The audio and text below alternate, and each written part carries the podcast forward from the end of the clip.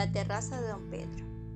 Se asomaba al balcón de su terraza, ajeno a todo, como quien está navegando en alta mar y otea un lejano horizonte.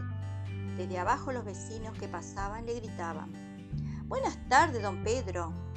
Él hacía un imperceptible gesto, respondiendo apenas.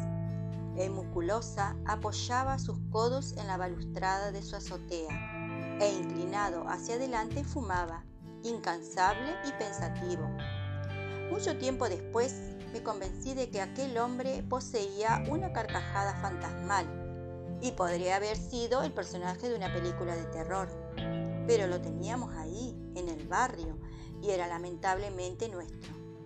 Al llegar la primavera, rompía con su contemplación y era casi siempre el primero en remontar un barrilete.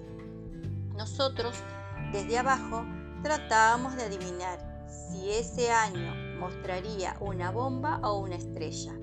Sabíamos que, en cualquier caso, ostentaría su larga cola de trapo que, como una serpiente emplumada, corcovearía, revoleando su temible extremo.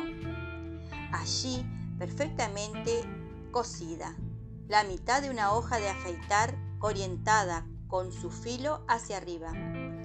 Hacía las veces de tajante colmillo. Él se encargaría, mediante las maniobras de recoger y aflojar el ovillo del hilo del que pendía su cometa, de cortar los hilos de los otros barriletes que se remontaban desde la calle. Cuando lo lograba, porque no faltaban los que desafiaban, emitía aquella carcajada impregnada de un placer maligno. Entonces, el barrilete derrotado caía desde lo alto hasta perderse a lo lejos, sin sustento y sin esperanza, como un pájaro herido.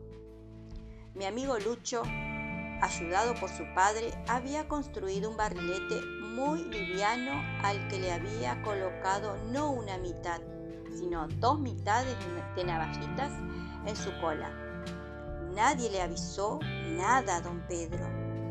Una siesta, Lucho salió sin llamar la atención y empezó su remontar. Enseguida, como un águila cebada, la estrella de don Pedro inició su despegue y se fue a la casa del barrilete de Lucho los que estábamos allí nos arrimamos a él, temblando, aunque igual comenzamos alentarlo y hacerlo nuestro favorito.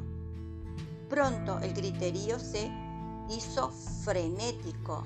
Los vecinos se asomaban a, los, a las puertas para presenciar el duelo.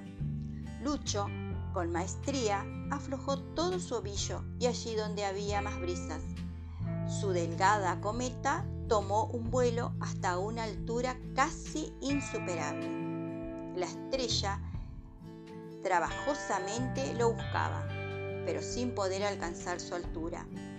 Lucho estaba en inmejorables condiciones de tomar la iniciativa y de hacer planear hacia abajo y sin riesgo su barrilete, preparando el ataque el hilo de la estrella de don Pedro se cortó y el barrilete terminó destrozándose entre los cables de un poste de alambrado, 200 metros más allá.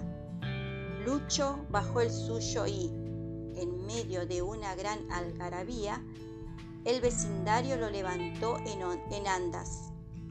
Cuando miramos hacia la terraza, don Pedro ya no estaba y no apareció hasta que las brisas se apaciguaron.